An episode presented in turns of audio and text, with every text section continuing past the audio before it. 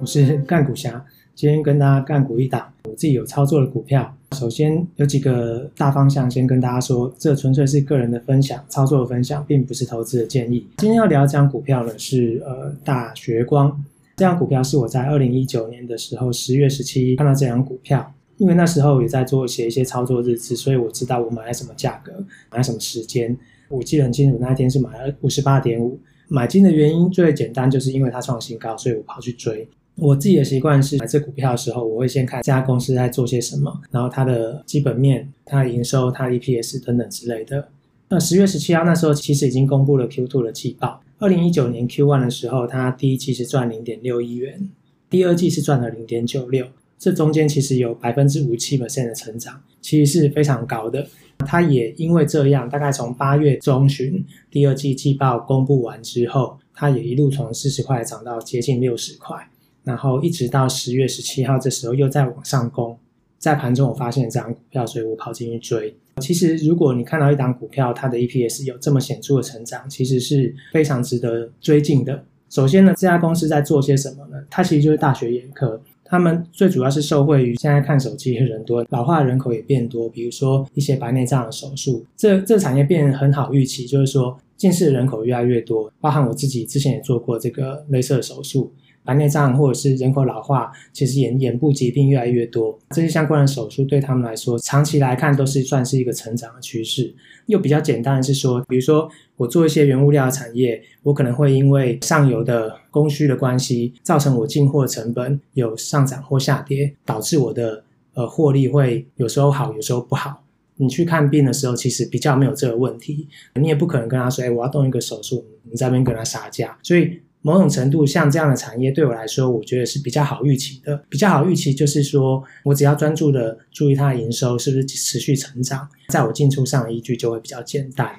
如果看到资料的话，可以看到，二零一九年它在 Q1 以前最好的一季可能大概赚零点七，最好的一年呢可能大概赚二点五块。整体来讲，在二零一九年之前，上半年之前，它是一家稳定赚钱的公司。大概就是赚一块钱到最好就是二点五，一块到二点五，其实这是某种程度不算稳定，因为如果二点五又跳回一块，等于你赚的钱又被打折了。观察它的盈利率，它大概从二零一九年之前前一年的平均盈利率是十三点六一 percent，然后一直到 Q2 等于是往上跳到二十点二七，十三点六一到二十点二七看起来也不怎么样，可是你算成长是蛮高的，就四十八点九三 percent 的成长，其实这是蛮惊人的。所以也就是说，当你的手术台你的医院都开好在那边的时候，接受手术的人越多，其实你赚的就是越多。所以，我们原则上只要看它营收是不是有持续往上走，稳定往上走，比较容易能够掌握到它股价的走势啊。所以呢，那时候买进的时候，大概算，呃，第二季大概赚零点九六。那我们最简单的算法，我假设它每一季都是赚零点九六乘以四，未来这一年可能会有三点八四。那我用二十倍的本益比来算的话，它可能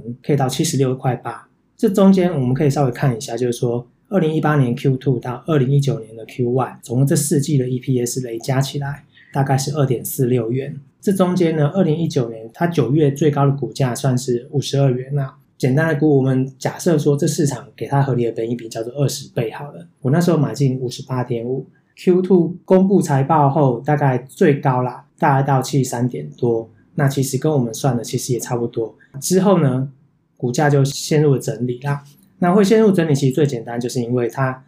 Q 三的 EPS 又从零点九六回落到零点六九，所以一直到 Q 三那时候，后来就没有再去关注这张股票了。二零一九年 Q 四它又回升到零点八六，Q 四其实就是非常接近 COVID-19 后来发生的期间了。一开始就注意到这张股票是在二零一九年的时候，那第一次有赚到这笔这笔钱，也大概是在就十月中旬。从五十八块多涨到七十几块，这是我第一次参与到它。在接下来呢，因为二零二零年的一月份，大概一月十四号的时候，其实指数大概挑战再度挑战一万两千二，这个现在来听呢，真的是不可思议的低点。那时候挑战这个不成，后来因为 COVID nineteen，所以指数直直落。大学光在一月十四号的时候，股价见了低点，但是它从六十三块四直接一路一路涨，涨到九十三块，直接不回头。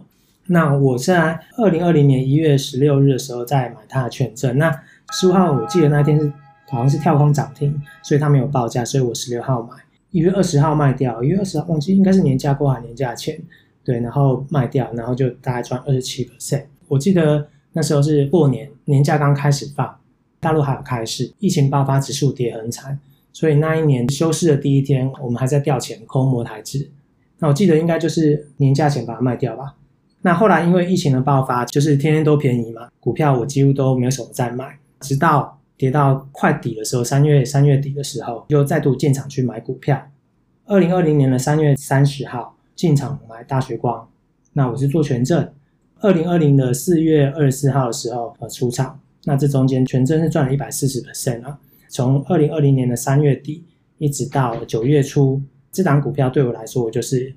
只有一个操作原则。就是追长红，或者是创新高我就追。盘中它是长红，我就可能跳进去买。它只要创新高价，我也跳进去买。如果三天之内它可能没有再创新高，我就是砍。所以我就是很简单的，就是有个追高杀低，走起刀落。这中间呢，大学光大概三月开始到九月这段期间，其实是最彪悍的时候啦。为什么呢？其实你可以去看说它的基本面。三月开始，它的业绩每个月的平均月增率增加是以。九点九六的速度来逐月成长，那其实这是很恐怖的。大家可以想象说，哎，你的薪水，假设你你有一个月五万块薪水，然后你你下个月变五万五，然后再下一个月五万五再乘十 percent，再下一个月又五万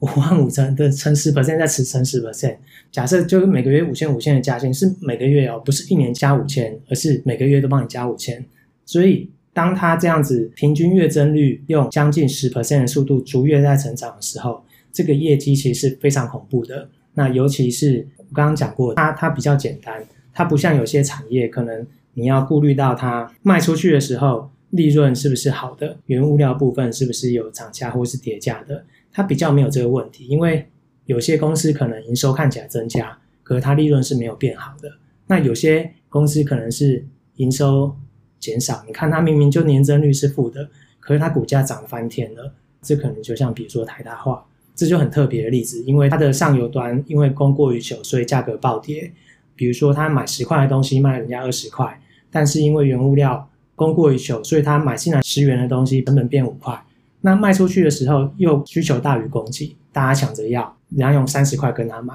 他本来可以卖一个赚十块，他现在卖一个可以赚二十五块，类似这样的概念啊。所以就是说，大学光它就比较简单，你只要营收增加，原则上就确定它的获利应该就会在成长。所以它一直从三月到九月，那直到九月初的时候，它股价见高点。九月十号的时候公布八月的营收，应该也是见高点，就它到两亿就不再成长了。去年七月的营收大概在两亿，八月就两亿零五百万。这边稍微念一下，它三月业绩一亿三，四月一亿四千五，那五月是一亿六。六月是一亿七千八，然后七月是两亿，对，所以它每个月每个月都将近以十 percent 的速度在成长，直到九月公布了八月的业绩，这个月增率只剩下二点六六，还是在成长，但是它股价就不涨了。记得我大概就在九月初那时候慢慢把大学光的部位都清掉，那清掉是还有另外一个原因了，因为如果你有去注意它的动态报道，它那一段时间每天被公布它盘后大额的交易，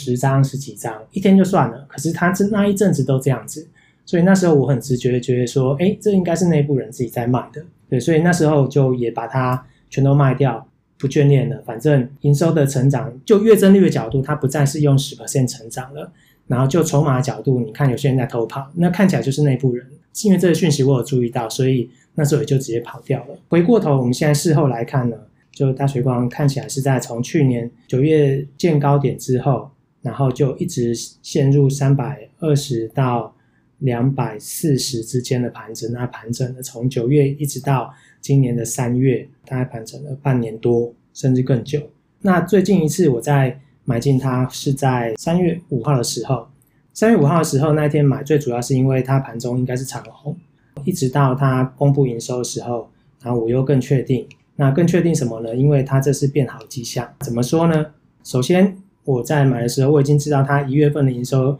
又回到两亿，它它的月增率又重新回来了，就是它营收又重回成长的幅度。对，然后再来呢，二月公布营收的时候，就三月十号以前你要公布二月的营收，那公布呢，二月营收是两亿二，月增率是负零点二六 percent，看起来好像是没有增加，可是这中间其实有一件非常重要的事情，就是说二月大家都在放年假。那二月放年假呢，也就是说，呃，工作天数是减少的，只有平常月份工作天数的七十五 percent。你你的工作天数变少，但是你营收却逼近你的新高。那这是其实是非常正面的讯息。所以我大概是三月五号第一次买，然后三月十号再追。三月十号那一天算是创短期的小高点了，所以那一天再去追。那最后三月二十二号大概就都把它卖掉。这个权证的操作大概赚了一百零八 percent，在追的过程，其实我也有去追他的新闻。那后来我去查了他的网站，那他在去年在台湾又扩点两家，今年的年初呢，二零二一年初也在屏东扩点了一家，包含大陆上有扩点，所以原则上看起来是在反映这件事情，也就是说他的店又在开了，他的诊所又在开出去了，那这些就慢慢开始反映在营收上面了，所以看起来似乎又要回到成长的态势。二零二零年的这三月到九月这过程，其实它在飙涨的时候，你就会看到很多的新闻。他们本来的目标就是说，台湾会开到五十家吧。目前来讲，我记得应该是二十五家。在去年九月之前，其实营收没有成长之后，包含他内部人一直在卖股票，那我就停下来了。那我那时候也大概就是说，看他什么时候再开嘛，因为原则上看起来，他诊所饱满的情况下，你营收也只能这样子了，除非你开新店。看起来就是说。最近来讲，新点是有在开了，贡献在营收上面也是有比较有显著的那个效果，就是看比较看得到明显的数字增加，所以呃近期来讲又会把它加入我选股的比较积极操作的一个部分。以上跟大家分享，从一九年发现这张股票到现在，目前我还是持有它了，但是可能过几天又把它卖掉。那其实股价会涨，最根本原因就是说这家公司有没有赚钱。那这家公司有没有赚钱？在台湾其实有一个很好的地方，是在于每个月都要公布营收。那如果你能够更细心的推销，或是从周边的新闻去推销一些事实的话，其实是可以捞到宝物的。只是说现在态势太好了，每一家营收其实在今年的一月、二月都是很成长的态势。那这家可能就是因为我之前操作过，也一路从六十块涨到三百多块，一路做上来，所以我对它比较熟悉啦，我印象特别深刻。所以来跟大家分享，以上就是跟大家分享我近期操作大水光股票的心路历程，并不是投资的建议。而且你听到的时候，我可能已经卖光光了。如果今天这样的分享对你有帮助的话，欢迎继续追踪我们的频道。好，谢谢大家，我是看股侠，拜拜。